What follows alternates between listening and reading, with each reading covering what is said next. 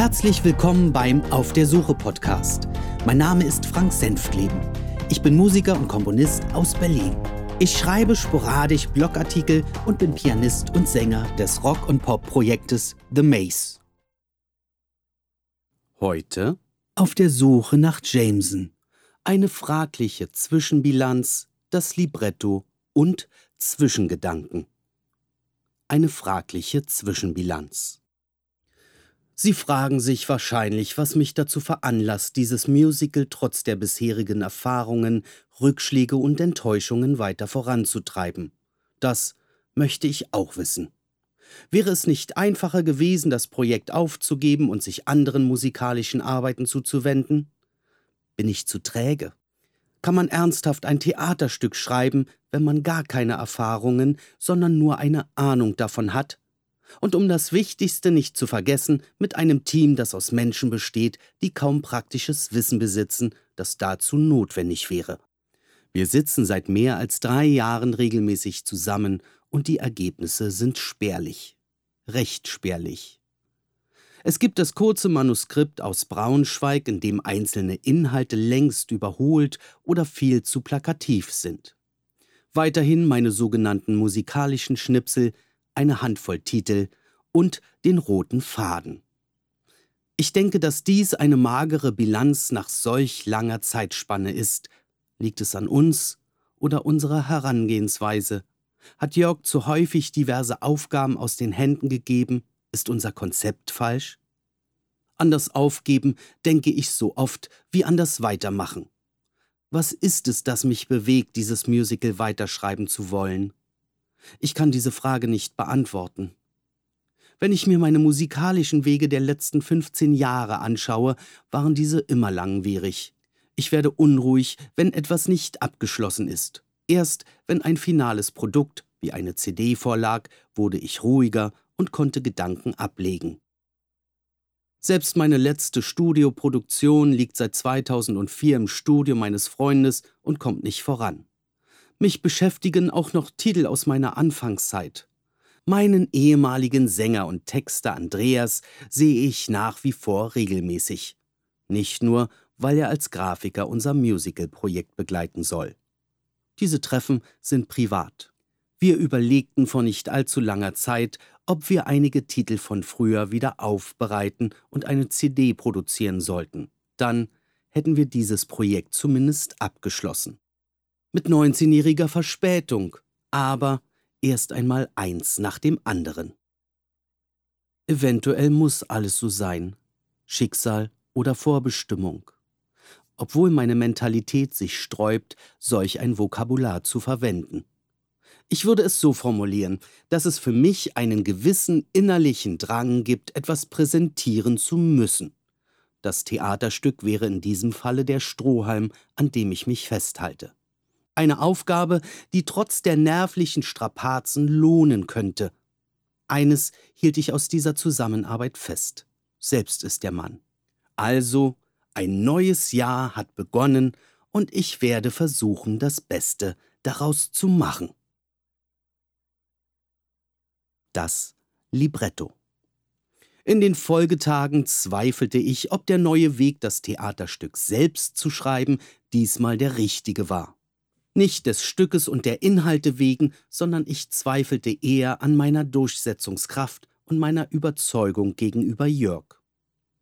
Unsere ersten Arbeitsstunden hatte ich noch bildhaft im Gedächtnis und zudem ein mulmiges Gefühl, was mich noch erwartet.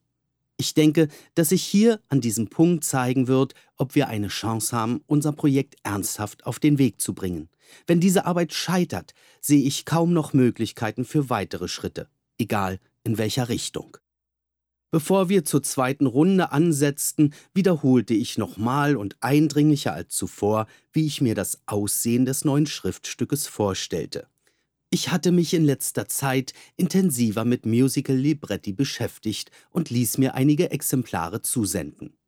Nachdem ich diesen Begriff Libretto das erste Mal hörte, muss ich gestehen, zog ich die Begriffserklärung aus dem Internet zu Rate. Darin heißt es, ist die Textvorlage einer umfangreichen Vokalkomposition in Dialogform, beispielsweise einer Oper, eines Oratoriums, einer Operette, eines Musicals. Oder einfacher beschrieben, dieses Wort kommt ursprünglich aus dem Italienischen und heißt nichts anderes als Büchlein.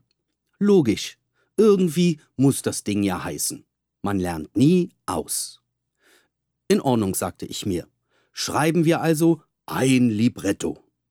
Als genüsslicher Angeber nutzte ich Jörg gegenüber diesem Begriff, als sei er aus meinem alltäglichen Sprachgebrauch. Erst auf seine Nachfrage hin erklärte ich, was gemeint war. Seine Vorstellungen, das Ganze in Unterpunkten aufzugliedern, hatte sich damit erledigt. Obwohl er noch einige Male unterstrich, dass dies seiner Ansicht nach eine übersichtlichere Methode wäre, fand er sich damit ab. Er hatte in den letzten Jahren lernen müssen, dass solch eine Arbeitsweise zwar für ihn selbstverständlich ist, aber die anderen von uns damit nichts anfangen können. Darüber hinaus hat er selbst gemerkt, dass diese Methode keineswegs dazu beigetragen hat, dass vorhandene Dokumente weiter bearbeitet wurden. Also egal wie, es musste etwas passieren. Ich bestand eindringlich auf die Erstellung von Dialogen. Nach nur einer halben Stunde der Erklärungen fingen wir ein zweites Mal an, unser neues Dokument zu bearbeiten. Was Jörg sich bislang nicht ausmalen konnte, funktionierte.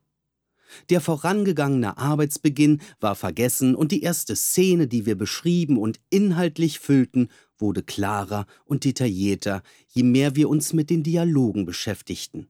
Die Ideen sprudelten, wie es selten der Fall war, und in der Tat, am Ende unserer Sitzung konnte man sich vor seinem geistigen Auge vorstellen, was auf unserer Bühne geschehen sollte.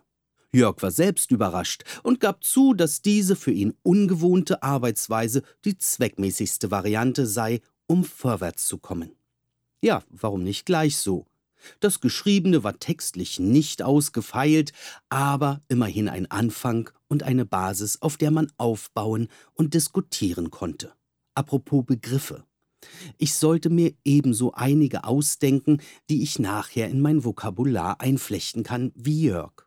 First Actor vielleicht. Oder sagen wir Alongside Music. Schön wäre auch Pilot Character oder Story for Reflection Music. Ich denke, mir wird noch etwas Schönes einfallen. Zwischengedanken. Jetzt, da wir die ersten Seiten schrieben, stellt sich mir die Frage, was den Menschen oder in dem Fall den Zuschauer an Geschichten fasziniert. Wie muss ein Theaterstück aussehen, das fesselnd genug ist, es erleben zu wollen? In welche Richtung müssen unsere Gedanken gehen, dass eine glaubhafte Erzählung entstehen kann? Reicht eine Analyse erfolgreicher Unterhaltungsmedien aus? Inhalte sind wichtig. Welche Botschaften besitzen sie und welchen Stellenwert sollen Beschreibungen jeglicher Art bekommen? Zurzeit sind ca. 90 Prozent der Ideen aus dem roten Faden nebensächlich.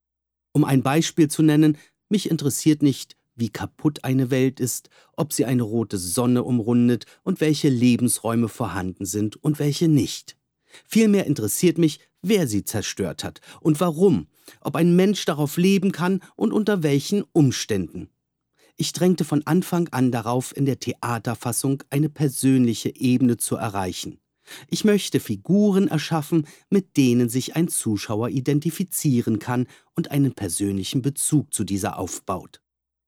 In einigen Auseinandersetzungen verstand Jörg mein Problem nicht. Für ihn sind äußerliche Beschreibungen eine Grundlage, auf der man den Rest aufbaut. Diesen Eindruck bekam ich. Nebensächlichkeiten bleiben selbst mit einer Geschichte Nebensächlichkeiten. Ob ein Darsteller sich auf einen Stein setzt, der aus Granit oder Marmor ist, ist völlig Schnuppe. Das interessiert keinen. Dieser Vergleich ist vielleicht überspitzt, aber das Ergebnis bleibt, dass sich jemand hinsetzt. Erst als unter anderem Thorsten anmerkte, dass er gar keine Informationen aus dem Ursprungsmaterial herauslesen könnte, woraus man Songtexte schreiben kann, begriff Jörg, was ich meinte. Es gab nichts, worüber unsere Hauptdarsteller singen könnten. Wir müssen unseren Hauptpersonen eine Identität, ein Gesicht und eine Persönlichkeit geben und ihre Probleme in die Geschichte einbetten. Ansonsten wird es langweilig. Das heißt, dass wir ab diesem Punkt eine völlig neue Geschichte erzählen. Wenn ich Parallelen zu unserem Projekt in der Science Fiction suche, dann fallen mir Episoden der Star Trek-Reihe ein. Dort wurden viele Handlungsstränge auf persönlicher Ebene aufgebaut und in den Weltraum integriert. Die Geschichten, die dabei erzählt wurden, hätten aber ebenso in einer anderen Zeit und an anderen Orten funktioniert. Den König der Löwen oder Sunset Boulevard schaut man sich an, um eine Show zu erleben. Dabei spielen die Inhalte kaum eine Rolle. Wer den Löwenkönig einmal gesehen hat, antwortet auf die Frage, wie es war, bunt. Man möchte dabei unterhalten werden, mit Farben, Licht, Tanz und einer tollen Show. Nicht nur, weil man den Film dazu gesehen hat. Stücke wie Mamma Mia, We Will Rock You oder Saturday Night Fever können allein locken, weil die Musikstücke bekannt sind und jedermann sie zumindest mitsummen kann. Ich selbst kann damit nichts anfangen. Aber wer es mag, sollte sich diese, in Anführungszeichen, Musicals anschauen. Ich denke, ich könnte hier noch viele Beispiele geben, warum sich die Menschen Musicals anschauen, bei denen die Geschichte völlig in den Hintergrund gerückt wurde. Unser Ansatz ist weit entfernt davon, eine bekannte Geschichte zu adaptieren, um sie auf die Bühne zu bringen. Vielleicht ein Fehler oder wirtschaftlich gesehen der falsche Ansatz. Ganz klar, wir schreiben etwas Neues, etwas Eigenes. Mir ist dabei bewusst, dass wir das Rad nicht neu erfinden werden, aber die Geschichte wird in dem einen oder anderen Maße an bisher bekannten Themen angelehnt sein. Aber sie ist trotzdem neu. Einen großen Vorteil hat diese eigene Kreation. Wir müssen uns nicht um Urheberrechte bemühen. Ich schweife ab. Um bei meinem Thema zu bleiben, auf welche weitere Art und Weise sollte unser Stück seine Geschichte erzählen?